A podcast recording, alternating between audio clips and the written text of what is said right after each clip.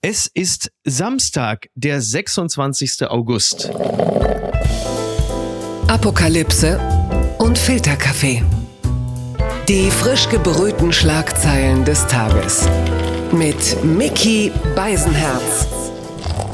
Einen wunderschönen Samstagmorgen und herzlich willkommen zu Apokalypse und Filterkaffee mit der Wochenendballage. Auch die ist zurück, selbstverständlich. Und wir blicken ein bisschen auf das, was uns im Feuilleton, in der Kultur, in der Popkultur, in der Literatur, in der Gesellschaft und der Politik beschäftigt. Und ich begrüße wieder einen Mann, mit dem wir uns hier schon vor einiger Zeit unterhalten haben und das hat sehr viel Freude gemacht. Der Mann ist Kolumnist, er ist Schriftsteller, hat Bücher veröffentlicht wie Sechs Koffer, Der falsche Gruß und jetzt gerade eben Mama Odessa. Herzlich willkommen und herzlichen Glückwunsch zum Geburtstag, Maxim Biller. Vielen Dank, danke, danke. Er hat schlecht angefangen, der Geburtstag. Äh, Woran liegt es? Naja, erstens, weil ich wusste, ich muss mit dir reden. Nein, das war Das verstehe ich. Ja. Nein, ein mit Downer. Heuschnupfen. Mit Okay. Heuschnupfen. Ja. Ich werde versuchen, mich ihn aber zu bekämpfen. Der setzte aber ja mutmaßlich nicht pünktlich zum Geburtstag ein, sondern den hast du rüber gerettet Nein, quasi von. nein, Äh, nein, heute früh. wirklich? Ja. Oh. Äh, Ist es etwas, ist es eine Art von, kann man das Pech nennen, äh, dass du äh, in irgendeiner Art und Weise ins Schriftstellerische überführen kannst? Lässt sich Nein. daraus äh, kolumnierend irgendetwas ableiten? Nein, es ist ein Zeichen, aber ich weiß noch nicht wofür. Als jemand, äh, der das Gesamtgeschehen der Welt aufmerksam beobachtet, wird er vermutlich nicht entgangen sein, dass Donald Trump ein frisches Pressefoto draußen hat, das alle, die sich in den Dienst der Demokratie stellen, speziell bei Twitter oder jetzt X, alle natürlich geteilt haben, weil sie sich alle gleichsam und gemeinschaftlich empören, aber halt eben auch dieses Foto in die Welt tragen. Äh, Beabsichtigst du auch, das Foto von Donald Trump in irgendeiner Art und Weise zu veröffentlichen? Nochmal. Ich habe gestern überlegt, ob ich das Foto von dem ehemaligen Verfassungschef und von. Matthias Matusek und Harald Schmidt Ja. meinem Verleger schicken sollte, weil ich habe ihm über Harald Schmidt schon vor 20 Jahren gesagt, was für ein Arschloch das ist. Aber jetzt bei bei Trump komme ich gar nicht Mhm. mehr auf die Idee. Ich habe mir angeguckt auf CNN nochmal alles ganz genau und Ja. habe mir wieder seine Unverschämtheiten angehört und äh, fand eigentlich es sehr, sehr schön, dass jemand wie er einfach doch ganz schön in die Knie gehen muss, obwohl man es noch nicht so richtig sieht, also im Gegensatz zu Putin. Es gab jemanden Kluges, äh, der in einem der amerikanischen Fernsehsender den Satz sagte, es gibt kein solches Universum, in dem jemand, der vier Anklagen hat, eine Wahl gewinnen kann. Mehr ist dazu nicht zu sagen. Fun Fact des Tages. Das ist die teuerste Wohnung Deutschlands und so sieht sie aus. Äh, Darüber berichtet t-online.de. Die Mieten in deutschen Großstädten werden immer teurer. Eine Wohnung in Berlin ist bundesweit jedoch klarer Spitzenreiter. So viel kostet sie. Also es gibt in Berlin, das wirst du wissen, sehr viele sehr teure Wohnungen. Aber es gibt ein Objekt äh, in Mitte, unweit des Gendarmenmarktes. Und da kostet die Miete, die Kaltmiete, 19.500 Euro. Also inklusive Nebenkosten liegt man dann bei 22.000 Euro 380. Aber es sind auch immerhin acht Zimmer auf insgesamt 720 Quadratmetern. Ist es äh, für dich interessant, Maxim? Du bist erfolgreicher Schriftsteller, du verdienst mutmaßlich unglaublich viel Geld. Ist so ein repräsentatives Objekt etwas für dich, wo du Menschen empfängst und sagst, schaut mal her, das ist äh, meine neue Bleibe hier in Berlin? Naja, auf vielen Ebenen ist das natürlich alles komplett falsch, weil fangen wir damit an, dass es eine der schrecklichsten Gegenden von Berlin ist. Das ist dieses, dieses gleich nach der Wende sagen aus dem Nichts gestampfte Nichts, dass die damals auf Grundlage der alten Stadtpläne so mit dieser Blockbebauung sich überlegt hatten, herausgekommen sind eigentlich nur so Plattenbauten für Reiche. Ich versuche einmal in der Friedrichstraße, der Jägerstraße nach oben zu schauen und Ja. du musst dich sofort übergeben. Das ist trostlos, ja, das stimmt. Also, Ja, eigentlich sieht jedes neue Haus dort aus wie das alte russische Haus aus. Das heißt, das russische Haus tatsächlich. Äh, zweitens, sogar nachdem jetzt äh, zum Glück diese ganzen schrecklichen Parkbänke der Grünen abgebaut wurden, ist es Ach auch so, in nicht der besser Friedrichstraße. geworden. Ja, Diese, ja, ja, diese kleinen Friedrichstraße. Ruheinseln. Genau, genau. Dann das nächste, das muss, müsst ihr noch prüfen, aber der Gendarmenmarkt wird gerade umgebaut, ist zerstört, damit man dort sagen, Wärmeenergie, glaube ich, aus dem gewinnen kann. Also mhm. das musst du dir mal vorstellen. Das ist so, als würde man irgendwie in Paris vom Eiffelturm plötzlich sagen, hier graben wir irgendwie nach Wärme. Das ist so das Niveau der Gegend, in der man da sozusagen leben würde. Und deshalb kommt für mich so eine Wohnung einfach nicht wegen des Preises, könnte ich mir natürlich erlauben. Das meine ich aber doch. einfach wegen der Lage nicht in Frage, denn wie heißt es, wenn man eine Wohnung sucht? Lage, Lage, Lage. Lage. Lage. Ja, absolut. Dafür, ja. Übrigens, äh, wo wir gerade die, die kleine rhetorische Achse gebildet haben zwischen Berlin und Paris. Es ist ja so, dass aus Paris die ganzen Leihroller verschwinden sollen und es bereits tun. Und welche Stadt hat gesagt, wir nehmen sie gern. Natürlich Berlin. das ist jetzt das Letzte, was man gerade so gehört hatte, dass diese ganzen Leihroller jetzt von Paris nach Berlin überführt werden. Inwieweit äh, fühlst du dich noch auf den Straßen Berlin sicher als Flaneur, der du bist? Ich habe irgendwie dazu keine Meinung, außer dass ich weiß wiederum aus Tel Aviv, dass dort schon seit Jahren Leute dagegen kämpfen weil in den Krankenhäusern mehr Verletzte nach Unfällen mit Leihrollern irgendwie eingeliefert werden als nach Sprengstoffanschlägen. Oh. Also die Sache scheint nicht wirklich Sinn zu haben. Und interessant ist nur die, die federführende Kraft dahinter, der menschliche kapitalistische Schwachsinn. Oder ist das wirklich das Gefühl, ach, wir können alle frei sein und ist das nicht meistens nicht. beides? Geht das nicht oft Hand in Hand? Also dass das Gefühl von Freiheit äh, oft über den Weg des kapitalistischen Schwachsinns, dass sich das so Ausdruck verleiht? Dazu fällt mir nur ein, da wo ich wohne, kann ich jetzt natürlich nicht sagen, aber es ist eine sehr, sehr schöne Gegend. Ja. Der schönste Platz in Berlin Mitte. Äh, von hier vier, fünf Straßen entfernt ist schon die Bernauer Straße, die Grenze sozusagen zum alten Westen. Dort ist also Wedding und von Wedding kommen immer wieder rübergefahren so Roller, auf denen zwei, mhm. auf drei Leute auf einen Schlag zusammensitzen und bei uns schon mal patrouillieren.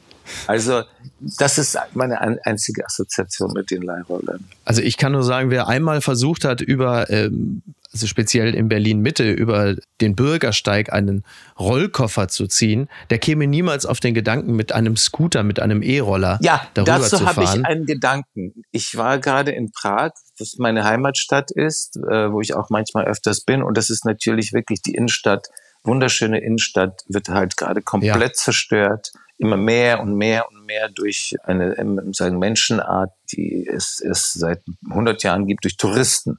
Und ja ich habe mir überlegt, was könnte ich als Bürgermeister von Prag machen, um mhm. die Situation irgendwie zu beruhigen. Und dann ist mir eingefallen, die einzig mögliche Lösung, ich weiß jetzt nicht, ob man das gesetzlich durchbekäme, Verbot von äh, Rollkoffern. Mhm.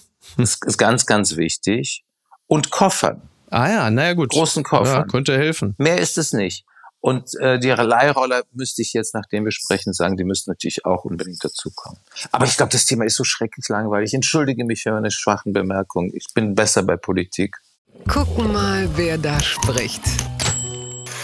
Erfolgsautor Ferdinand von Schirach über seine Depressionen. Ich stelle mir immer vor, dass es morgen früh vorbei ist. Es gibt ein Interview im Stern er trägt die Bürde seiner Familiengeschichte, leidet an Depressionen und sorgt sich um unser Land. Doch in der Kunst hat er eine Heimat gefunden. Ein Gespräch mit dem Erfolgsautor Ferdinand von Schirach. Und ich gehe fest davon aus, lieber Maxim, als du hörtest, dass Ferdinand von Schirach dem Stern ein Interview gegeben hat, da bist du heute Morgen schon mit wackeligen Beinen und zittrigen Fingern zum Kiosk geeilt, um es dir gleich zu kaufen. Gehe ich recht in der Name, dass es so ist? Also ich finde es erstmal, dass der Stern natürlich äh, wirklich immer besser wird und ich finde es auch gut, dass die ein Interview mit ihm machen. Zweitens finde ich es natürlich absolut richtig, sagen eine gerechte Strafe, dass der Enkel eines der wichtigsten Nazi-Verbrecher äh, Depression leidet wegen Opa. Das ist schon mal sehr, sehr schön.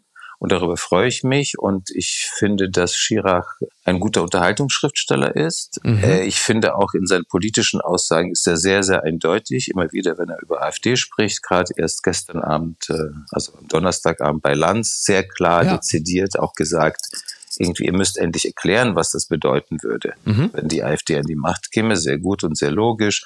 Da ist gar nichts dagegen zu sagen. Ja. Und das ist super in Ordnung. Das Problem ist einfach nur, mhm. äh, so, so, eine Chirac-Familie, das ist so ein bisschen wie so, wie so irgendein sizilianischer Clan. Er sagt einfach nicht alles. Er sagt nicht, wie eng verbunden seine Kindheit war mit Opa, mhm. der rauskam, glaube ich, 6 oder 67 äh, aus dem Spandauer Gefängnis, wo er 20 Jahre abgesessen hatte. Ja und dann immer noch mehrere Jahre mit ihm verbrachte und mhm. äh, wie wichtig das für ihn war und es hat ihn natürlich gequält. Er hat dann auch irgendwie aus anderen Gründen ist er auch die Familie irgendwie zu Wohlstand gekommen. Was mir auffällt an seinen Büchern, an seinen Stücken, es ist eigentlich immer das Gleiche. Das ist die Geschichte von jemandem, der aus Versehen durch Zufall zum Verbrecher wird. Mhm. Ja, das ist also ein sehr autobiografisches Motiv. Völlig klar. Baldur Schirach, sein Großvater, der zu den ersten, allerersten, wichtigsten Nazis gehörte, zum, sagen, zum NSDAP-Adel, der später in Wien zigtausende Juden deportieren ließ. Der ist also offenbar nur aus Versehen in das Ganze reingeraten. Der war ja eigentlich ein musischer Mensch. Der hat eigentlich ganz anderes vorgehabt. Aber das wurde das heißt, von, da sehe ich aber es wurde von, von Schirach so nie explizit behauptet. Aber glaubst du, dass, dass das letzten Endes die mitschwingende Botschaft all seiner Bücher Nein, ist? Nein, das ist keine Botschaft. Mhm. Er beschäftigt sich damit. Und das ist gut. Ja. Nur beschäftigt sich damit aus meiner Sicht auf eine immer noch alibihafte Art diese Figuren bei ihm, die geraten immer aus Versehen da rein, so wie dein Großvater offenbar aus Versehen reingeraten ist. Plus, ich hätte so gern einmal von ihm irgendwas gelesen, wo er ganz konkret in einem literarischen Text sich damit auseinandersetzt, wie es ist, einen Großvater zu haben, der eben ein solches Dreckschwein. Ja, das ist ja auch ein spannendes, es ist ja ein, genau. ein hochspannendes Thema. Ja. Also das würde man doch auch lesen wollen von jemandem, der ja immer sehr klar ist in allem, wäre das ja, also mutmaßlich das spannendste Buch. Also ich finde es äh, gerade jetzt, wo du es gerade sagst, natürlich schon auch interessant, dass das bislang noch nicht geschehen ist, aber das könnte ja theoretisch noch kommen. Er hat ja jetzt mittlerweile 15 Bücher geschrieben. Er ist ja auch noch ein vergleichsweise junger Mann. Das, das mag ja noch vorkommen, weil dieser innere Zwiespalt ist ja also ihm ist ja eigentlich nichts vorzu, nicht, nicht eigentlich, sondern ihm ist ja nichts vorzuwerfen. Also jemand, der als Kind seinen Opa liebt, weil dieser Opa als Privatperson gütig und liebevoll ist, dass der natürlich darüber in tiefe Verzweiflung geraten kann, weil diese Person so unglaublich schreckliche Dinge getan hat und zwar auch bewusst und nicht reingestolpert. Das ist doch spannender literarischer Stoff. Also der Herr Höcke und die Frau Weidel, die erzählen auch immer, wie Opa sie zu denen gemacht hat, die sie sind, weil irgendwie sie von den Großeltern hörten, wie toll es war früher, ich weiß nicht, Ostpreußen-Pommern. Mhm. Also das ist natürlich die Krankheit, mit der wir es gerade zu tun haben. Wir haben es mit einer Enkelgeneration zu tun. Ja. Also mit den Eltern konnte man irgendwie kämpfen, aber die Großeltern sind ja immer so lieb, da weiß man gar nicht, was dahinter steckt und die haben dann plötzlich in ihrer ganzen, Lie zwischen den Süßigkeiten werden ihnen zugeschoben, so in so eine Nazi-Kontrabande. Mhm. Ja, das ist ja. alles, alles richtig. Aber schau, wenn jetzt mein Vater, der Großvater meiner Tochter, wenn der jetzt ein übler stalinistischer Verbrecher gewesen wäre, dann hätte ich ihn doch nicht mal in die Nähe meiner Tochter gelassen. Ja, ja. Da fängt's ja an. Mhm. Also das ist sozusagen die, die Normalität des Normalen. Das ist das, was überhaupt das, das ermöglicht. Aber nochmal zurück zu Schirach. Ja. Sein Welterfolg, sein Erfolg hier. Das ist ja nicht, obwohl er sagen, einen so prominenten Nazi-Namen trägt, sondern weil das ist, das ist irgendwie Nazi-Porno. Hm. Das ist auf andere Ebene mit Leni Riefenstahl so gewesen, zum Beispiel. Ja, in Amerika. Und einer weiteren Tradition ging es ja dann auf andere Geschichten dann nicht durch ihre Biografie, aber ihre Bühnenauftritte, wenn es wie Rammstein zum Beispiel, mhm. genau das Gleiche. Das, auch das spielt eine Rolle. Und das muss ein Künstler, wenn er so klug ist wie Schirach, er muss das einfach reflektieren und davon erzählen. Das glaube ich auch, einfach weil er ja ein guter Erzähler ist. Oder du hast ihn ja als sehr guten Unterhaltungsschriftsteller bezeichnet. Ähm, also auch aus guter Unterhaltung lassen sich ja tiefe Gedanken ableiten. Ist es aber, was die Bücher angeht, nicht manchmal viel banaler, äh, weil du es jetzt als Nazi-Porno bezeichnet hast? Äh, ist es nicht vielleicht auch einfach so, dass die Deutschen einfach wahnsinnig gerne Krimis lesen und deshalb die Bücher auch so erfolgreich waren, ohne den ganzen äh, nationalsozialistischen Background, dass sie halt äh, möglicherweise wussten einfach auch viele der Menschen, die die Bücher gekauft haben, mit dem Namen von Schirach und der historischen Aufladung gar nichts anzufangen, sondern sie wussten einfach nur, das sind ein paar schöne Krimi-Geschichten. Zeitverbrechen ist ja auch extrem erfolgreich, ohne dass Sabine Rückert äh, auf irgendeine Art und Weise irgendeinen Nazi-Oper gehabt hätte, zumindest von, oh, von dem ich weiß. Ich, oh, genau. oh mein Gott, was habe ich da für eine Tür aufgestoßen? Jeder, jeder in diesem Land hat Nazi-Oper. Ja, wahrscheinlich ist das so. Ja, ja, aber das ist sehr, sehr, sehr, sehr interessant. Erstens, ich widerspreche sofort dem, was ich mhm. gleich sagen werde. In allen Ländern sind Krimis natürlich sehr beliebt. Mhm. Aber es ist schon auffällig wie in Deutschland, vor allem natürlich mit mhm. dieser äh, Monumentalserie Tatort und noch dem Kommissar, ich kannte noch den alten Kommissar mit Erik Ode, wo du noch das Gefühl hast, du guckst eigentlich so eine entnazifizierte Nazi-Fernsehserie. ja, und Derek, Derek der ehemalige SS-Mann Horst Tappert in seinem, der sogar seinen Ledermantel einfach mitgenommen hat und gesagt hat, ich mache das zum zentralen Bestandteil meiner, meiner Figur. Ja, ja, aber der Autor hieß der Herbert Reinecker, der ja, hatte eine ja. richtige Nazi-Geschichte und so weiter. Also, das permanent in Deutschland so viele Krimis, aber vor mhm. allem einfach diese depressiven, langweiligen ja. Krimis, wo es interessanterweise in praktisch jedem zweiten natürlich um ein misshandeltes oder ermordetes Kind geht. Mhm. Wieso werden in Deutschland ständig Kinder ermordet im Fernsehen? Schon mal drüber nachgedacht. Ja, das ist alles 100 Prozent ein Echo einfach dieser begrabenen Verwandten und Juden aus dem Zweiten Weltkrieg. Das, das knüpft ein bisschen an an äh, die Theorie, die ich auch irgendwo schon mal geäußert hatte, dass ich glaube, dass gerade in Deutschland Krimis so extrem populär sind, dass also eine ganze Nation bei der Tätersuche dabei sein und sogar helfen möchte, weil sie damals alle so fleißig weggeschaut haben. Das ist die positive Deutung. Ich habe eine eher psychoanalytische Deutung stell dir mal vor, dein, dein Großvater hätte 15 Leute ermordet und alle im Keller eures Hauses begraben. Mhm. Und du lebst da weiter. Du wirst du doch wahnsinnig. Du bist ja völlig besessen und ja. gleichzeitig traumatisiert vom sagen, Mord, von Tod. Und das kehrt einfach, das ist wie so ein selbstgewähltes, wiederkehrendes PTSD. Trauma. So würde ich das eigentlich nennen. Und daher kommt es. Und deshalb glaube ich die Popularität auch von Schirachs diesen Verbrechergeschichten. Es ist, es hat viel damit zu tun und im Übrigen total in Ordnung und super und großartig. Besser als gar nichts. Aber es wäre, wie gesagt, es wäre wahnsinnig schön, wenn er einfach mal endlich Opa auch mal eine Rolle zugestehen würde in seinen Werken. Verlierer des Tages ist Marco Göcke den kennt man möglicherweise noch. Die Taz schreibt, Marco Göke darf doch nicht proben. Der Tanzchoreograf hatte seine Rückkehr an die Staatsoper Hannover angekündigt. Laut Intendantin kommt es dazu nun doch nicht. Zumindest vorerst. Ja, er hatte ähm, in einem Interview mit der Hannoverschen Allgemeinen Zeitung ähm, seine Rückkehr an das Haus angekündigt. Jetzt ist es aber wohl erstmal äh, nicht so. Also das äh, Hausverbot, das wurde ja Anfang März ausgesprochen, das gilt nicht mehr.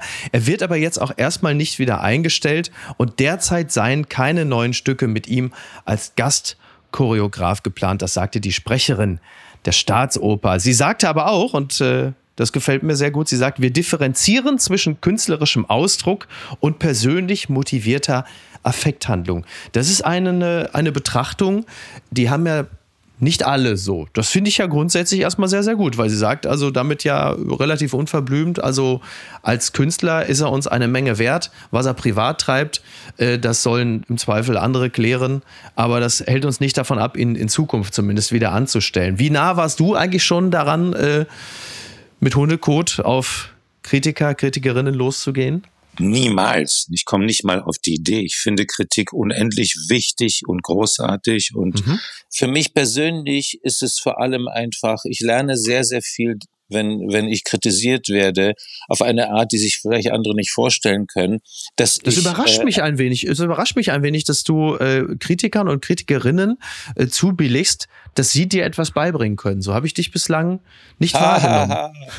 oh, Moment, da muss ich mich jetzt mal mit einem Vorurteil gegen mich auseinandersetzen. Ja, dazu äh, sind wir doch ich, da, hier damit äh, aufzuräumen. Ja, ja, ja. Also ich bin nicht arrogant, falls du das meintest. Das habe ich nicht gemeint. Nein, nein, doch, doch, mit diesem, also ich würde keine Kritik annehmen. Ich bin selbstbewusst. Ich denke über alles nach und was mich, sagen, was mir nicht äh, relevant erscheint, äh, äh, finde ich nicht als Character Assassination. Das passiert ja bei anderen Leuten. Ja, deshalb finde ich Kritik gut und toll. Es gab einen konkreten Fall, wo ein Schriftsteller mir was gesagt hatte über einen Roman und ich war auch nicht beleidigt und ich habe mir das sehr, sehr zu Herzen genommen und habe danach etwas anders gemacht. Und ich glaube, das war sehr, sehr gut. Ich will es euch nicht langweilen mit, mit Details. Allerdings, was mich stört an der Kritik heute, mhm. da wirst du dich jetzt, glaube ich, nochmal wundern. Diese Feiglinge schreiben ja meistens gar nicht mehr, wie sie ein Buch finden. Mhm. Ich spreche jetzt nicht über Filmkritik oder Theaterkritik, die lese ich nicht so viel. In der Regel kannst du beobachten, du kriegst immer eine Inhaltsangabe ja. und höchstens mal ein ganz, ganz zartes Anzeichen von irgendwas. Warum? Weil in dieser Gesellschaft der Normierten alle Angst haben, oh mein Gott, wenn ich heute was Falsches sage, was wird mir, mit mir passieren vielleicht in zehn Jahren, wenn der Wind irgendwie von woanders weht? So ein bisschen wie ah. dieser Moderator von der, der Höcke interviewt hat, bei, im Sommerinterview. Ja. Da hat mein Freund Claudius Seidel gesagt, dem sah man von Anfang an an, dass er überlegt, was wird mit mir passieren, wenn Höcke an die Macht kommt.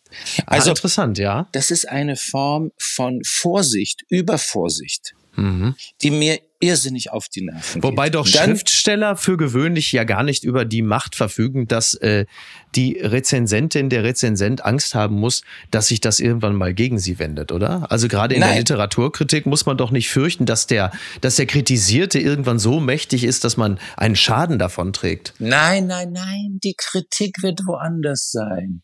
Also ganz brutal gesagt, mh, hm, wenn ich heute das Buch eines Juden lobe, was ist, wenn in zehn Jahren plötzlich diese Redaktion sich hier in eine völkische verwandelt hat? Das oh, wäre ein okay. krasses Beispiel. Ja. ja. Oder wie kann ich heute ein Buch von Lutz Seiler verreißen, wenn in zehn Jahren Lutz Seiler noch einen Nobelpreis bekommen hat. Oh mein Gott, das kann ich doch nicht tun. Ach so, so dass man dann Gedanken. der größte, dass man der größte Idiot ist, der, aber das ist natürlich, ja, also das sind ja sehr lange Linien, in denen man dann denkt. Ne? Es ist doch, ist es auch wieder das Problem, dass das Publikum nicht in der Lage ist, in Kontexten zu denken? Also ich kann doch im Jahr 2023 ein Buch einer Autorin loben und preisen oder verreißen und muss mir doch also in einer nicht perfekten, aber zumindest guten oder geistig klaren Welt, kann ich doch davon ausgehen, dass im Jahr 2038 äh, ein anderes Publikum das einzuordnen weiß, dass die Dinge sich verändert haben. Naja, was heißt die das Dinge? Ist ja mal, das ich, ist ja die Annahme. Ich ne? glaube, du spielst auf etwas an, wozu wir vielleicht gleich kommen werden. Äh, ich rede jetzt auch nicht so sehr jetzt von politischen Fragen. Du kannst mhm. Äh, das erste Buch von Franz, Franz Kafka ver verreißen mhm. und 20 Jahre stehst du da wie der letzte Depp. Ja. Das willst du nicht. Ja, das, das willst du nicht riskieren. ja. ja, ja, das, äh, das verstehe ich. So. Ja, aber dann, dann kann man sich aber ja auch gleich komplett sparen. Weil wenn das so alles so risikobefreit ist, dann lohnt sich ja nun überhaupt nicht. Ja, es ist alles risikobefreit tatsächlich. Das ist ja der Punkt. Und jetzt klingelt es auch noch an der Tür und ich muss den DHL-Boten auch an. Das ist halt die Sache, wenn man nicht in einem Studio sitzt, sondern ja, von ich, zu Hause arbeitet. Ich kenne das, ich kenne Aber, das ja alles nur zu gut. Ja, ach so, du verstehst es. Ja, ja. Vielleicht kommt ja mein Geburtstagsgeschenk. Nee, ich fürchte, das sind eher die Staubsaugerbeutel, die ich bestellt habe bei Amazon. Es hat so ein bisschen was, wir, wir verpassen dem Ganzen einen Titel, äh, so ein bisschen angelehnt an äh, Deutsches Theater von Stuttgart Barre. Klaus Peimann kauft sich keine Hose, in diesem Falle äh, Maxim Biller wartet auf Staubsaugerbeutel. Das ist doch. Ja, ähm, irgendwie so. Irgendwie ist, doch der so. ist doch der, genau der Glamour, auf den du noch gewartet hast, oder? Werbung mein heutiger Werbepartner ist Clark. Ich verbringe viel zu viel Zeit am Telefon, am Handy. Und wenn ich auf meine äh, Anzeige was die Bildschirmzeit angeht, starre, dann starre ich entsetzt so lange darauf, dass die Bildschirmzeit noch länger wird. Was nutze ich denn eigentlich? Also bei mir so in erster Linie sind es dann doch wirklich äh, Nachrichtenseiten. Ich daddel gar nicht auf dem Handy, aber ich bin natürlich dann auch recht viel äh, zum Beispiel auf den Musikseiten, aber meistens informiere ich mich oder ich werde informiert und bin sehr viel äh, in den den Messenger-Diensten, wo mir dann Freunde und Bekannte schreiben, was ich alles wieder verpasst habe, was ich alles noch machen muss und was ich alles wieder nicht auf die Reihe gekriegt habe. Und da kommt Clark ins Spiel, denn Clark organisiert mein Leben ein kleines bisschen besser. Mit Clark hast du nämlich alle deine Versicherungen im Blick und musst nicht ständig in verschiedenen Apps nachschauen, wann die nächste Kündigungsfrist ist, ob dein Schaden übernommen wird oder an wen du dich wenden kannst. Und hätte ich mal Clark benutzt, dann hätte ich nicht vor zwei Wochen Flatterband an meinem Auto gehabt. Äh, mehr sage ich dazu nicht. Mit deiner Unterschrift bei der Anmeldung wird Clark dein neuer Versicherungsmakler. So können sie deine Interessen gegenüber den Versicherungsgesellschaften vertreten und dir einen digitalen Service mit allen Vorteilen anbieten. Das Maklermandat greift für alle deine Versicherungen, die du in der Clark-App angibst und hochlädst. Du kannst natürlich jederzeit und kostenfrei deine Vollmacht zum Maklermandat widerrufen. Vergiss also das mühselige Suchen Suche nach deinen Policen und manage deine Versicherung digital on the go 24-7. Ach Gott, ja, das wäre so schön. Das muss man machen. Das ist fantastisch. Das könnte mein Leben so deutlich erleichtern. Hol dir ein Upgrade mit Clark. Also Clark spendiert allen HörerInnen einen Shopping-Gutschein von bis zu 30 Euro. Einfach die Clark-App runterladen oder direkt auf die Website gehen. Clark.de bei der Registrierung den Gutscheincode Filterkaffee 54 alles groß geschrieben ja, Filterkaffee 54. Ihr ladet eine bestehende Versicherung hoch, dann sichert ihr euch einen 15 Euro Shopping-Gutschein für Brands wie äh, Adidas, Amazon, DAZN. Und bei zwei Versicherungen, da sind es sogar ganze 30 Euro. Also probiert die Clark-App doch selbst einmal aus. Und jetzt weiterhin viel Spaß mit der heutigen Folge. Das Kleingedruckte. Als Olaf Scholz seinen Helmut Schmidt-Moment verpasst. So schreibt die Stuttgarter Nachrichten über äh, das Buch von Stefan Lambi über Regieren in Zeiten der Krise. Der Autor Stefan Lambi hat Bundeskanzler Olaf Scholz und mehrere Minister seit Beginn ihrer Amtszeit eng begleitet. Sein Buch Ernstfall Regieren in Zeiten der Krise liefert wichtige Einblicke. Ja, es ist ein Buch, äh, da schreiben die Stuttgarter Nachrichten, dass er jetzt auch keine gänzlich neuen Erkenntnisse liefert, aber man lernt die Regierenden etwas besser kennen, ähm, so die äh, Zermürbung und auch die Schlaflosigkeit der führenden Figuren der Koalition und natürlich auch Robert Habeck, der zumindest von Stefan Lambi als eine Art letzter Live-Rock'n'Roller porträtiert wird.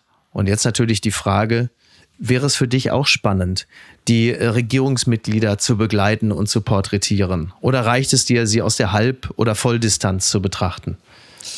Also ich habe früher als Reporter sowas ja auch teilweise gemacht. Mhm. Unvergessen ist die Reise mit Richard Weizsäcker in die Türkei.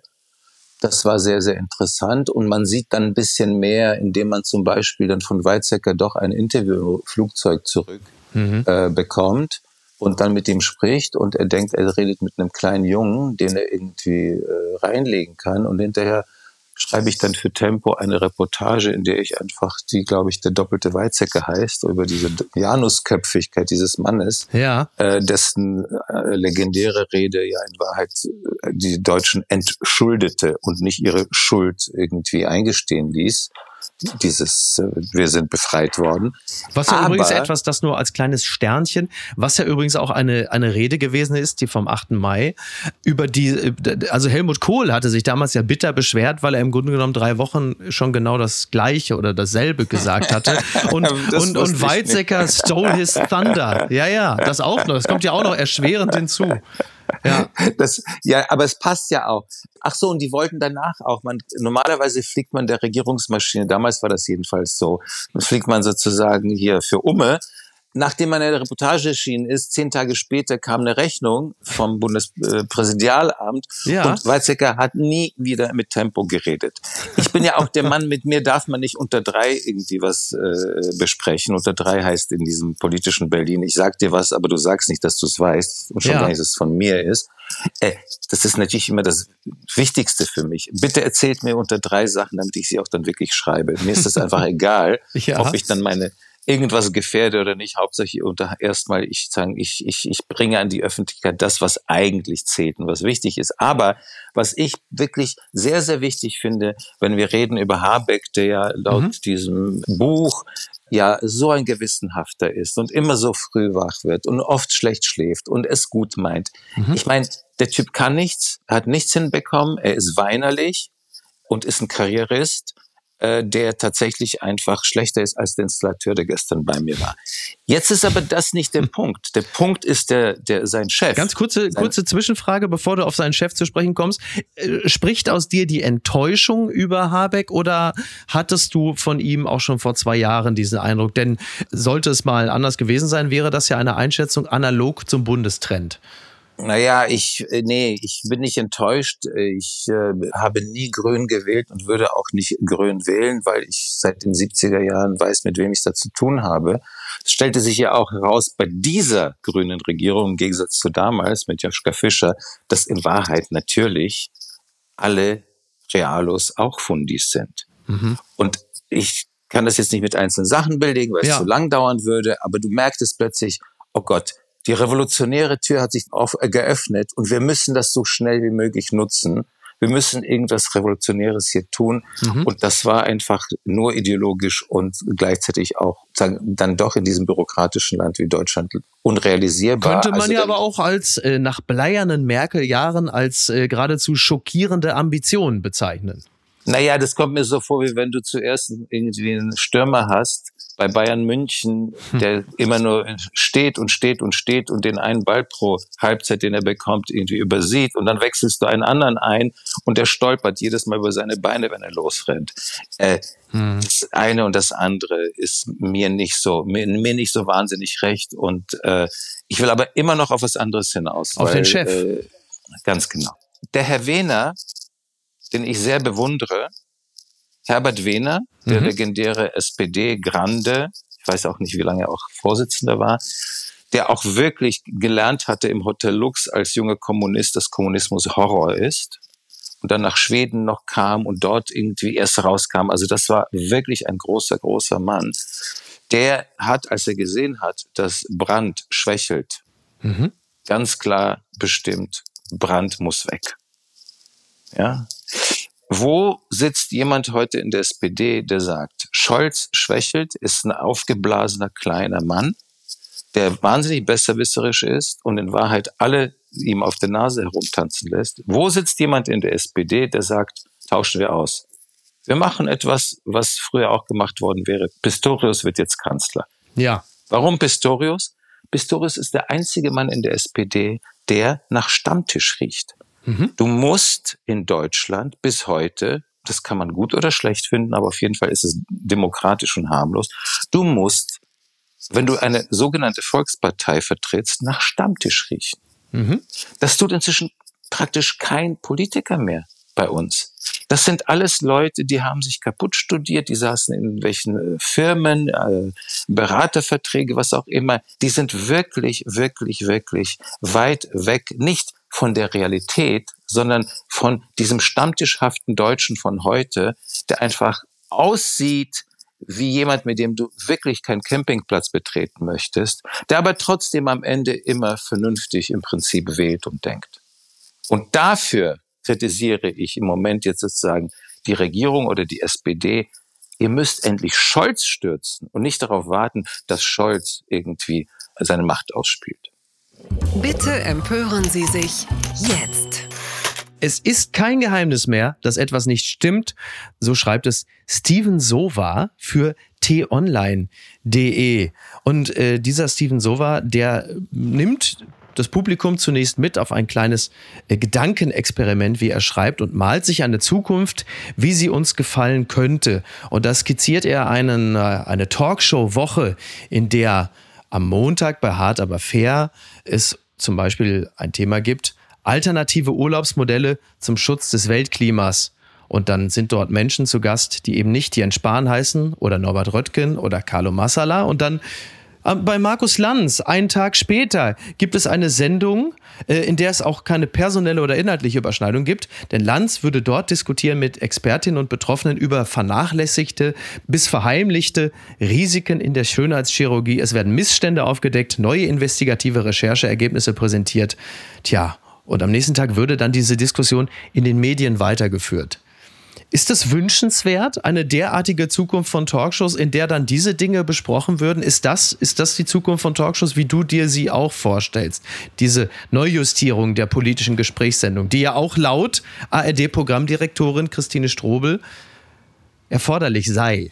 Äh, Moment, das ist ja den alten Schwachsinn durch noch mehr Schwachsinn ersetzen, oder was? Ja. Ich verstehe überhaupt nicht, Ja. um was es hier geht. Also, die, wann immer ich weiß, dass in einer Mhm. Sendung Leute sitzen werden, die sagen werden, die Wissenschaftler sagen und mir dann Statistiken erzählen, egal ob es um Wirtschaft geht oder um Klima, Ja. schlafe ich doch schon mal ein. Ja. Ja, das ist das eine, Thema eins. Nummer, Mhm. Thema zwei, Schönheitsoperation? Wirklich? Im Mhm. Ernst? Ist das sozusagen RTL exklusiv oder explosiv? Ich Naja, und, immer und alternative Urlaubsmodelle in Zeiten des Klimawandels. Also ein, ein äh, zumindest denkbares Also ja, Thema. ich ne? kann, ja, ja, das ist ein richtiges Mitläuferthema. Ich, weißt du, ich verreise praktisch nie, ich fliege Mhm. nie, ich habe kein Auto, ich bin Ja. sowas von harmlos. Aber ich würde doch nicht auf den Gedanken kommen, zu überlegen, wie kann ich den Menschen, und das ist halt wirklich eine volkserziehende Maßnahme, wie kann ich den Menschen irgendwie auf dem Weg über eine Talkshow erklären, was sie sonst so machen können. Hilfestellung ist doch eine schöne Hilfestellung für die Leute. Nein, die ich brauche keine, ich brauch, nein, ich brauche keine Hilfestellung im Fernsehen, im öffentlich-rechtlichen Fernsehen. Da bist du ja schon wieder so wie die. Nein. Ja, hätte man die Leute immer nur gefragt, welche Schokolade wollt ihr, hätten sie immer gesagt Vollmilchnuss. Aber dadurch, dass man ihnen mal was anderes anbietet, sagen sie plötzlich, ja guck mal hier, es gibt ja auch Schokolade mit äh, Honig und Cornflakes drin, die schmeckt ja auch sehr gut. Also das ist doch toll, dass das Fernsehen... Aber also, merkst du nicht, Moment, Moment, du gehst ja davon aus, dass man weniger reisen soll. Dann machst du noch eine Sendung darüber, sozusagen, welche äh, äh, Tofu-Fleischsorten sie ja, essen können. Denkräume werden doch äh, geöffnet. Nein, das ist doch kein Denkraum. Türen aufgestoßen, Das eingetreten werden sie. Wo warst du heute, äh, nicht heute, diesen Sommer im Urlaub? Wie bist du da hingekommen? ja, Mit also, allen, ich bin, ich habe alles gemacht. Ich bin geflogen, ich bin Auto gefahren, ich bin Zug Ja. gefahren und ich Also, bin, ich also- bin wie Helmut Kohl jetzt ein großer Europäer. Ich denke, es ist anders. Das ist, es geht nicht darum, wie erziehst du Menschen, sondern wie unterhältst du und wie gleichzeitig analysierst du. Und das kannst du am Ende immer nur machen, also in einer Talkshow. Wir reden immer noch über Talkshows. Das kannst du ja immer nur machen durch Personen, die für etwas stehen und die etwas erzählen, was einfach faszinierend ist oder der so ein Blödsinn ist, dass andere mit ihnen darüber diskutieren werden. Und da sind wir beim anderen Punkt. Das Problem ist doch ein, ein anderes bei diesen Talkshows. Ich komme aus einer Zeit, da war drei nach neun im, im Radio Bremen. Ja. Das war wirklich eine intellektuellen Sendung. Ja. Und alles ist sozusagen, wird immer weiter boulevarderisiert, beziehungsweise bei in, in Talkshows wie Anne Will, da sitzen ja nur noch meiner Ansicht nach so Doppelgänger von eben Jens Spahn oder von der Leyen und so weiter. Man muss einfach viel, viel neugieriger sein auf andere Menschen, die zu diesen Themen reden können. Das ist doch das Wichtigste. Ich liebe Talkshows. Ich Also die dieselben, will also dieselben Themen, aber besprochen von anderen Menschen. Ist das der Vorschlag? Absolut. Okay, ja. Also ja, das ist ja auch das, was immer wieder gerne beklagt wird, dass in den Talkshows momentan immer äh, Norbert Röttgen sitzen oder Jens Spahn oder Lars Klingbeil. Gut, das sind jetzt natürlich mitunter auch politisch Verantwortliche, aber halt eben andere Experten und Expertinnen. Dann würde man natürlich jetzt als Fernsehmacher entgegnen, naja, wenn wir da nicht die bekannten Gesichter sitzen haben, dann wendet sich das Publikum schnell ab, weil sie nicht das Vertrauen haben, dass diese Personen, die wir noch nicht kennen, also wir, das Publikum, äh, dass sie das auch vernünftig besprechen können. Das ist ja wahrscheinlich Aber- der Gedanke dahinter. nein, ne? Vertrauensstiftende Maßnahme. Micky, du redest von Leuten, die weniger intelligent sind als wir beide. Und Ja, du erwartest von ja- denen, dass die einen guten Gedanken haben? Nee, die machen einfach immer weiter und weiter und weiter, bis sie eine Anordnung von oben bekommen, es anders zu machen. Und was sie natürlich nicht wollen, niemals wollen. Es gab äh, im österreichischen Fernsehen damals die legendäre Sendung Club 2. Es gab eben dieses 3 nach 9 vor allem. Ja. Es gab immer wieder seltsame Momente. Ja, ich nenne das nicht Eklas. Das alles fürchtet man. Jede Form von Unordnung fürchtet der Spießer, der deutsche Spießer von heute. Das Ja. ist auch der Redakteur. Das heißt, es werden nur Leute eingeladen, wo man weiß, die sitzen brav da und jetzt kommt's und lassen sich abfragen. Ja, also wo reden Leute dazwischen? Wo sagen sie, was sie wollen? Heute sitzen sie da und dann fragt Anne Will macht doch Markus, aber macht doch Markus Lanz. Also der ist doch bekannt fürs Dazwischenreden und fürs, also der, er ist jetzt nicht der Gast der Sendung, er ist der Gastgeber, aber trotzdem, also das da passiert es doch, ne? das Dazwischenreden. Ja, also Markus, ja, Markus Lanz, jetzt rede ich dazwischen. Markus Lanz ist eine große, große rühmliche Ausnahme. Der macht's toll, der ist unideologisch, der setzt nach. Trotzdem, meine Kritik ist, er hat einfach zwei Jahre Corona-Sendung gemacht. Das war Horror und meiner Ansicht nach wirklich schädlich. Wirklich, Ja. wirklich schädlich. Und er geht zu sehr seit einer Weile nur noch an den sogenannten, er orientiert sich an den Hauptthemen. Also er könnte dann auch mal auch ein Kulturthema machen, mal was ganz, ganz anderes machen, außer eben irgendwie Kindersicherung, Kinder, äh, Kindergrundsicherung, die Kindergrundsicherung. Kindergrundsicherung. Das Ja. siehst du, das ist Ja. das Deutschland von heute. Was ist das für ein Kackwort? Ich verstehe das nicht. das- Ich dachte, Ja. dachte, es ist immer Kindersicherung, so als wäre ich irgendwie gerade aus, aus der Slowakei hierher Aber gekommen. sei beruhigt, so wie es ja gerade aussieht, kommt sie ja vermutlich eh nicht, also muss man sich über das Wort dann ja auch nicht allzu lange Gedanken Nein, machen. nein, Ja. ich will nur sagen, das ist das andere. Wenn du das merkst, ich komme richtig jetzt auf Touren. Hast du dir mal diese Gespräche angehört? Hast du dir mal angehört, wie oft jemand wie Scholz, aber auch andere auf Fragen immer nur ablesen mit ihren innerlich gespeicherten, auswendig gelernten Unterlagen, die in ihre Referenten Ich danke Ihnen für die Frage. Vielen Dank, dass Sie mir diese Frage stellen. Und danach wird natürlich um die Antwort also großzügig drumherum äh, geschifft. Ja, das sowieso, das ist eh klar. Nee, aber dann kommen Zahlen. Mhm. Lass dir mal irgendwas über irgendein Heizungsgesetz oder wie auch immer erzählen. Du wirst wahnsinnig, du verstehst nichts. Das ist halt mal so eine neue Form sagen wir, des bürokratischen Deutschen. Einfach alles Kleingedruckte öffentlich äh, erzählen, damit du die Leute einschläferst und ohnmächtig machst. Komm, nächstes Thema. Neuer Roman von Maxim Biller, Rückkehr nach Odessa, so schreibt Julia Enke in der FAZ über das neue Buch eines gewissen Maxim Biller, der hier gerade bei uns zu Gast ist und äh, sie schreibt unter anderem, er lebe in einer Gegenwart ohne Vergangenheit. Die Vergangenheit aber, schrieb Biller in diesem für sein Werk so wichtigen poetologischen Text, habe ihn selbst überhaupt erst zum Schriftsteller gemacht. Eine totalitaristische Vergangenheit, die Gespräche über den Zweiten Weltkrieg, den Holocaust und die Lager, die den 1960 Geborenen seit seiner Kindheit umgaben. Das Erlebnis des Prager Frühlings und die Angst auf dem Schulweg von einem russischen Soldaten erschossen oder von einem T-34-Panzer wie eine Ameise überrollt zu werden.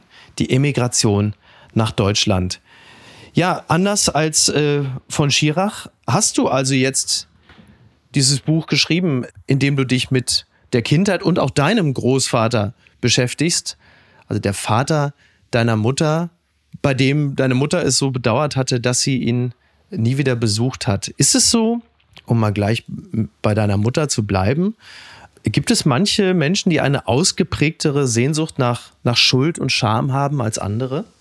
Ich dachte, ich kriege jetzt endlich gute Laune, aber warte mal, wir sind schon wieder bei Schuld. Nein, das Naja. können, hat keinen Sinn jetzt drüber zu sprechen. Das ist nicht die Frage. Die Frage ist einfach die, erstens, wieso schreibt jemand wie ich, der in Deutschland lebt, ein solches Buch und wie kann er das? Er kann das, indem er einfach wirklich sich mit seiner eigenen Familie immer wieder und immer, immer wieder selten auf der Straße gehen sieht, in einem Wohnzimmer sitzen sieht. Ja, ich nenne das extra ni- nicht sich beschäftigen.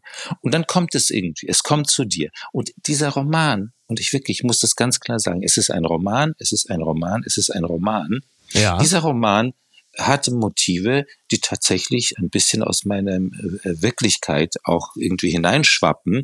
Dabei muss ich halt drängen, es spielt im, im Hamburger Grindelviertel. Ich habe gestern auf Instagram gesehen, irgendeine nette Buchhändlerin hat das Foto des ihres meines Buchs gepostet und vor unserem Haus, glaube ich, im Alt, alten Mhm. äh, in, Bieberstraße? in dem, genau, und schreibt dann, das ist keine Übertreibung, Doppelpunkt. Ein ganzes Viertel liest ein Buch. Das hat mich so glücklich gemacht. Oh, wie schön. Das war so schön. Ja. Das ganze Grindelviertel liest also mein Buch. Das ist wahnsinnig schön. Und dann werden die natürlich sofort wissen, was ist Klatsch, was ist Tratsch, was ist Literatur, was ist poetisch. Und das sind wir bei dem Punkt. Es gibt ganz viele Motive in dem Buch. Eines ist die Frage sozusagen, dass meine Mutter, meine echte Mutter hat tatsächlich sich immer gesehnt nach ihrem Vater. Den, Ja. der, der starb ein paar Jahre nachdem wir weggegangen sind. Ich weiß mehr nicht. Also wenn in dem Roman die Mutter sagt, ich hätte wäre lieber dahin zurückgefahren, mhm. das habe ich mir ausgedacht. Was ja. sie aber nicht hätte tun können, was nicht gegangen wäre, weil ansonsten wäre sie wahrscheinlich. Naja, genau. Also, sie hätte, aber sie, sie, hätten sie nicht rausgelassen. Ja. ja? Und das, da kam eine, so ein Stück Fantasie, vermischte sich mit einem Stückchen, kleinen Stückchen Realität. Mhm. Es ist ja immer die Frage, jetzt will ich wirklich nicht langweilen. Wie macht man das, dass Realität sich verwandelt in Literatur, mhm. in ein Spielfilm, in ein Theaterstück? Man macht es, indem man eine eigene Ebene dazwischen schiebt. Das ist beim Schriftsteller die Sprache. Ist das dann die Autofiktion, von der man so gerne spricht? Ist nein, das? nein, nein, nein, eben nicht. Bei der Autofiktion schreibst du wirklich, wirklich entlang an dem, was dein Leben dir so geboten hat. Aber wenn du so wie ich komplett alles durcheinander wirfst und Sachen dazu erfindest, und ja. ich verstehe, es ist schwer für manche Leute, das äh, sagen, ab, zu abstrahieren, dann ist es eben nicht Autofiktion. Mhm. Äh, nimm mal Charles Bukowski. Ja. Jeder kennt wahrscheinlich Charles Bukowski. Nimm mal Ernest Hemingway. Ja, eine Geschichte von Ernest Hemingway über einen Mann und eine Frau, die sitzen an irgendeinem Bahnhof in Italien und äh, sind traurig und reden ein bisschen romantisches Zeug und am Ende steigt jeder in einen Zug, der in eine andere Richtung fährt. Hat er das erlebt? Mhm. War das Hemingway selbst? Hat ihm jemand die Geschichte erzählt, die er so nacherzählt hat? Oder ist das komplett erfunden? War er bloß mal an einem Bahnhof in, in Italien, hat sich dann plötzlich vorgestellt, ein Mann und eine Frau, die dort sitzen? Ja? Das ist einfach am Ende Literatur, dass alles möglich ist, dass wir den Leser eigentlich überraschen, am Ende nicht mit der Verbindung zur Realität, sondern nur mit der Sprache. Und meine Sprache ist mir sehr, sehr, sehr, sehr wichtig. Ich kenne fast niemanden in Deutschland, einen deutschen Schriftsteller, der wirklich eine poetische Sprache schreibt. Das gibt's nicht. Es ist immer so eine sachliche, eine nüchterne, eine aktivistische Sprache. Womit wir wieder bei von Schirach wären, beispielsweise. Dessen, dessen äh, explizit unpoetische Sprache ja, ja, genau dafür so gerühmt wird. Ja. Ja, wobei bei dem ist es nochmal anders, weil der wenigstens einfach die ästhetisiert und ich denke, er hat sehr viel einfach beim Verfassen von Akten gelernt. Da schreibt hm. man, lernt man ja auch schreiben. Ja. Also ich glaube, so. Also ich will nur sagen, mhm. bitte sucht bei mir nicht die echten Figuren. Das habt ihr bei Philip Roth auch nicht gemacht. Guckt einfach nur, gefällt euch ein Buch von mhm. mir oder nicht. Ich habe bei diesem Buch noch keinen einzigen Verriss bekommen. Ich kann es mhm. selbst nicht glauben.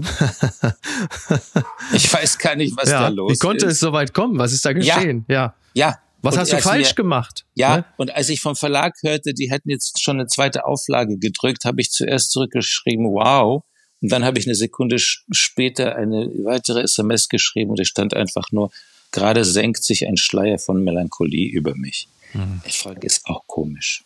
Ganz, ganz komisch. Und dass dir das gelungen ist, ohne dass du einen führenden Springer-Mitarbeiter äh, unter den Bus geworfen hast, ist ja in diesem literarischen Jahr ja auch schon eine Leistung für sich. Ach, Micky, vielen Dank. Das ist das Schönste, was du mir heute hättest sagen können. danke. Ich danke dir. Mochtest du denn das Buch? Hast ja, du es zu Ende gelesen? Ich bin äh, auf Seite 202. Also das heißt, ich biege jetzt langsam in die Schlusskurve ein. Okay. Und äh, ich lese es mit, mit großem Genuss. Das Einzige, was ich, also ja, okay, man soll jetzt äh, die Hauptperson des Buches nicht mit dem Autoren verwechseln. Das gilt ja für viele Bücher. Das würde übrigens ja jemand wie Stuckrad Barre für sich auch sofort in Anspruch nehmen, wenn auch aus anderen Gründen an dieser Stelle. Ich würde allerdings ernsthaft darüber nachdenken, ob ich dir jemals ein Manuskript zum Lesen in die Hand drücken würde, weil ich fürchten müsste, ich, der ich zu sehr die Hauptperson des Buches mit dem Autoren verwechsle, dass dieses Buch, das Manuskript, ungelesene Mülleimer landet. Das würde mich zutiefst verunsichern. Ja, aber äh, das war in dem Roman das zweite Manuskript, das die junge Autorin dem äh, jungen Schriftsteller zur Begutachtung schickt. Das erste hat er ja noch gelesen. Ja, also, das stimmt, das stimmt. Ein Manuskript hättest du gut. Und, aber ähm, ja. wenn du aber wirklich, ich mache jetzt was richtig, ich erpresse dich. Mhm. Wenn du in zwei Sätzen sagen müsstest, was dir an diesem Buch gefällt, könntest du das auf die Schnelle?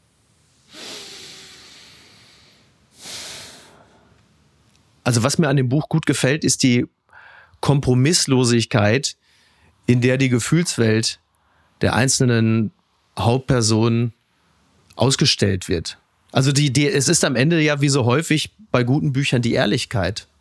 Die Ehrlichkeit und die Schonungslosigkeit. Wenngleich ich immer Angst, also das sind jetzt nicht zwei Sätze, aber ich fürchte, mir würde der Mut immer fehlen, so über Menschen aus meinem engsten Umfeld zu schreiben, selbst wenn es nicht eins zu eins deckungsgleich ist. Wahrscheinlich ist das, kann ist auch keine, sagen, das ist jeder- keine besonders ja. originelle Antwort, das weiß ich, Nee, nee. aber Na, jeder, jeder, jeder, der mich fragt, äh, ich will schreiben, was soll ich bedenken, da werde ich ihm zwei, drei Sachen sagen. Das eine ist, es wird größtenteils nur daraus bestehen, dass du diszipliniert bist. Mhm. 90 Prozent ist Disziplin. ja. Dann würde ich sagen, äh, zweitens, wie Milan Kundera sagte, 50 Prozent des Schriftstellerlebens ist Politik, also Reklame für sich selbst und für den Kulissen. Mhm. Und das dritte, schreib immer das, wovon du ausgehst, dass hinterher vor allem deine Freunde und Verwandte stocksauer auf dich sein werden. Ja, das ist nämlich genau leider, das ist nämlich genau der Punkt. Weil natürlich erst daraus wirklich Lesenswertes entsteht. Durch die Kompromisslosigkeit und durch die präzise Beschreibung der Figuren. Und vor allen Dingen, also das Interessantere ist ja dann immer wahrscheinlich das Scheitern, die Scham, die Schuld, das Versagen. Sind ja die interessanteren Geschichten. Aber wenn man das so präzise beschreibt, riskiert, also ich weiß nicht, wie du zu Knausgard stehst, aber der hat sich ja so ziemlich mit allen Leuten äh, aus seinem privaten Umfeld ver- überworfen, weil er halt eben so präzise diese Person beschrieben hat. Und in diesem Falle ja, glaube ich, auch kein Hehl daraus gemacht hat, dass es sich exakt auch wirklich um diese Person handelt. Das ist nochmal eine andere Variante, aber ich finde erstmal eigentlich das äh, toll. Knausgard finde ich toll. Ich finde tatsächlich nur, dass die Bücher einfach zu lang sind. Das finde ich allerdings Aber auch, ja. äh, mein Problem mit dem immer war, es gibt wirklich keinen Grund, einen Romanzyklus oder einen Autofiktionszyklus heute, der aus vier Bänden, glaube ich, besteht, Mein Kampf zu nennen. Ja, es ja. ist einfach, das, dafür gibt es gar keinen Grund und äh, wenn ich ihn treffen würde, würde ich sagen, was ist das für ein Schwachsinn. Ja? Mhm. Oder es, es steckt etwas dahinter, was ihn dann doch noch irgendwie unappetitlich machen würde. Nein, aber es ist übrigens die Ehrlichkeit nicht nur über Personen. Es ist die Ehrlichkeit gegenüber allem, gegenüber dem Wetter, gegenüber den Städten, gegenüber politischen Zusammenhängen.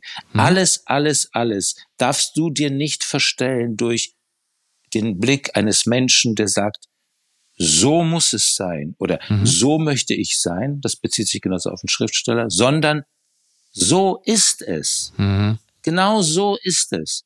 Und meine Götter sind äh, die Schriftsteller Isaac Babel, ähm, russischer, jüdischer Schriftsteller aus Odessa, Ja. den Stalin auf, umgebracht hat, und der andere äh, ein jiddischer, englischer, amerikanischer Schriftsteller Isaac Singer, Isaac Bashevis Singer, den heute interessanterweise überhaupt keiner mehr kennt in Deutschland, was wirklich, wirklich ein Skandal ist. Die sollten lieber alle Jüngerbücher rausreißen aus ihren Bibliotheken und da sagen die Romane und Short Stories von Singer reinstellen. Und das ist auch, das sind Leute, genauso übrigens wie Philip Roth, die immer gehört haben von ihren eigenen Leuten, so kannst du doch nicht über uns schreiben. Aber ist, ähm, steht es einem gelingenden Schriftstellerleben im Weg, gemocht zu werden? Im Zweifel nur von sich selbst? Ja, ja, ja, ja. Ich bin sehr froh, dass ich seit 30 Jahren gegen diesen Widerstand anarbeite. Ja, ja. Ich mag auch kein Lob. Ist das, ist das Koketterie oder wollen wir nicht alle, also ich meine, das ist auch eine banale Frage, aber ich habe noch nie jemanden getroffen, der abseits der, der Pose nicht doch tief in seinem Inneren gelobt werden möchte. Also weißt du, ich, ich schreibe ja auch Songs. Äh, ich habe eine Platte schon gemacht und die nächste. Oh, da fällt mir ein, mein mein mein Freund und Produzent und äh, der Mann, der alle Instrumente auf dem Album spielt, Malakow Kowalski. Die, die Ja, sollte ich ah. von ihm sehr sehr Oh, grüßen. ganz liebe Grüße er, zurück. Er will Großer immer Fan. noch unbedingt mit dir in deinem Auto irgendwie durch Hamburg cruisen. Er ja? möchte mein, er hat, er hat- ja gesagt, er möchte mein Chauffeur sein. Das hat er ja schon angeboten. Ich habe ihm wiederum gesagt, dass er auch jederzeit, wann immer er möchte, den Wagen auch einfach so fahren kann, ohne dass er da so eine Arschgeige wie mich auf dem Rücksitz durch die Gegend fahren muss. Das ist ja auch irgendwie völlig absurd, dass ein großer Künstler wie Malakow Kowalski äh, für irgendeinen so Hiopai wie mich den Chauffeur macht. Aber bitte. Mickey, Ja. der Mann ist Perser. Ja. Die sind höflich. Der würde sich das nie vorstellen können, dass es wirklich geht. Du musst ihm wirklich die Autoschlüssel mit einem Boten schicken. Ja, du hast recht, das. du hast recht, sonst ist Taruf und dann bietet man es an und man lehnt es ab und man bietet es Ja, an und man lehnt es ab. Ah, ja, das du geht ja kennst schon mal dich ein paar aus. Du kennst ja. dich ja aus. Ja, ja, da bin ich schon im. Stoff. Genau. Aber auf jeden Fall nur ganz kurz. Ja. Zu, mit dem Loben, nicht Loben, Koketterie, nicht Koketterie. Nein, es ist bei Literatur wirklich nicht Koketterie. Ich habe ein tiefes, es, ein, es ist wirklich ganz tief in mir vergraben, echten Schriftsteller. Das ist einfach so. Ich mache das für mich selbst. Ich würde auch nur für die Schublade schreiben. Aber wenn ich ein scheiß Liedchen schreibe, die Musik, den Text und so, und das dann immer vorspiele, meiner Freundin oder dem, dem, dem Kowalski, oh mein Gott, wenn die mich nicht loben, ist das unangenehm. Ja, da bin ich plötzlich der sich produzierende Zehnjährige, der ins Wohnzimmer kommt und sagt, Mama, Papa, ich habe ein neues Gedicht auswendig gelernt. Also da bin ich kokett, da gebe ich zu. Gewinner des Tages beziehungsweise Gewinnerin, das gebe ich dir zum Schluss noch mit. Nächster Meilenstein in den USA. Barbie zieht an Super Mario vorbei. Das zitiert NTV, nachdem Barbie mit The Dark Knight zunächst den erfolgreichsten Film von Warner Brothers überholt, ist der pinke Kassenschlager von Greta Gerwig auch einen Monat nach Veröffentlichung weiter auf der Überholspur. Die Komödie schlägt sich in den USA nun an die Spitze der erfolgreichsten Filme des Jahres. Also in den USA hat der Film äh, seit dem Kinostart am 20. Juli schon 575,4 4 Millionen US-Dollar eingespielt. Laut Variety insgesamt 1,3 Milliarden US-Dollar weltweit. Super Mario brachte es auf 1,35. War mir auch nicht bewusst, dass Super Mario auch so wahnsinnig erfolgreich war. Und jetzt natürlich die Frage an dich. Das Phänomen Barbie hat es dich auch schon gepackt. Du bist, das kann man sagen, Vater einer Tochter, wenngleich auch die nicht mal vorbei ich glaube, jede Frau ist ja irgendwie auch Zielgruppe dieses Barbie-Films. Ein geradezu revolutionäres, feministisches Werk, wenn man den Kritiken glauben darf. Also, wo fange ich an? Meine Tochter hatte irgendwie mal eine Barbie vom Flohmarkt bekommen und die hat sie dann verlegt. Ich habe diesen Film gesehen, meine Freundin hat ihn gesehen und mhm. wir sind der Meinung, das ist einfach ein widerlicher, pseudofeministischer Schwachsinn. Ja ausgedacht von der Firma Mattel, die diese Barbie herstellt und die Märkte in den woken Zeiten von heute werden sie halt Verkaufsprobleme haben. Und sie haben beschlossen, einfach dieses Ding umzubranden. Und dass sie ausgerechnet dafür, für diesen wirklich unerträglich langweiligen, bescheuerten Film, eine Indie-Regisseurin gewonnen haben, zeigt auch einiges über den Charakter dieser Indie-Regisseurin. Es ist ein Propagandastück. Es ist schrecklich. Und man kann nur sagen, fassungslos sagen, wie kann es sein, dass so viele Menschen reingehen? Ich verstehe es nicht. Es ist doch relativ perfide, oder? Dass so eine große Firma wie Mattel äh, wie du richtigerweise sagst, im Grunde genommen ja einfach nur äh, den Profit steigern will und man sagt sich, ey, diese scheiß Transformers-Filme von Hasbro, die laufen seit über zehn Jahren höchst erfolgreich und wir haben hier die populärste Puppe der Welt. Wie kriegen wir das Ding denn auf die Leinwand gehievt? Und weil du im Jahr 2023 so eine Figur nicht einfach äh, verfilmen kannst, sagen sie natürlich, wir brauchen irgendeinen einen Sockel, wir brauchen einen äh, pseudofeministischen Unterbau. Also nehmen wir dann doch eine der populärsten Regisseurinnen, die, wie du richtigerweise erstaunlicherweise gesagt hast, auch für mich erstaunlicherweise gesagt hat, jawohl, das machen wir. Der nächste Film, Polly Pocket, ist ja schon äh, in den berühmten Startlöchern und Lena Dunham, die ihrerseits ähnlich politisch drauf ist, wie Greta Gerwig hat gesagt, jawohl, das machen wir. Das ist doch tatsächlich wirklich, es sagt eigentlich weniger über Mattel aus, als äh, tatsächlich über die, über die Regisseurin, die da mitmachen, denn dem Indie-Film gehen dadurch ja führende Figuren verloren, die in den nächsten Jahren natürlich nichts inszenieren werden, äh, weil sie ja jetzt im Dienste der großen Firmen stehen. Ich fand das auch erstaunlich und ich finde auch die Wahrnehmung des Ganzen erstaunlich. Deswegen würde ich mich deiner Meinung sogar anschließen. Ich finde, das ist eigentlich alles wahnsinnig perfide, was da geschieht. Und das ist so eine Art, ja, wie also jetzt mal ganz blöd, um mal einen ganz blöden Begriff hier zu nehmen, so eine Art Woke-Washing. Das heißt also, man, man will eigentlich im Grunde genommen ja nur den Ruhm der Puppe und den Profit mehren, aber du kannst es halt eben nicht mehr so wie früher. Also brauchst du irgendwie schon noch eine politische Botschaft, die da mitschwingt und alle sind völlig begeistert und sagen, dieser Film hat mir die Augen geöffnet. Ich gebe dir mit allem recht, außer mit dem Wort Woke-Washing, weil das Wort Woke-Washing woke ist. Und es ist erstaunlich einfach nur zu sehen, mit Geld kannst du alles und jeden kaufen. Das ist äh, tatsächlich, wir wissen das und trotzdem, wenn wir es dann sehen und erleben, sind wir erstaunt. Das passiert jetzt mit Greta Gerwig. Ich muss auch sagen, sie hat ja, ich glaube, das Drehbuch hat Noah Baumbach geschrieben, ihr Mann, der Regisseur, der mhm. hat ja mal einen ganz, ganz tollen Film mit ihr gemacht, Francis Hay. Mhm. Das war noch ganz woanders. Ihre eigenen Filme sind ja auch schon sehr zäh und langweilig und so indiehaft, äh, azi-fazi, mehr so atemmäßig so gesehen ein Glück, dass sie endlich mal irgendwo Geld verdienen kann, wünsche ich vor allem Herzen. Aber der Witz ist der, ich glaube, ich kenne die Zahlen des Unternehmens Mattel nicht. Ich glaube, die hatten wirklich ein Problem gekriegt. Und ich glaube, die haben überlegt, wie retten wir die Firma? Nicht, wie steigern wir den Profit? Und das ist ihnen gelungen. Und das zeigt einfach das, was sagen, wir leben ja in einer Zeit, in der etwas mich sehr, sehr beschäftigt. Das ist der unterdrückte äh, Kunde mhm. der ausgebeutete Kunde. Ja, von einer Fluglinie über irgendwelche Amazon-Bestellungen, Rechnungen, was. Du musst immer alles selbst machen, ausdrucken, erledigen. Ja, und die Menschen machen das alles und sie verstehen nicht, dass es nicht dafür da ist, um den Vorgang leichter zu machen, sondern damit die Firmen wenige Leute einstellen müssen, damit sie Geld sparen und so weiter.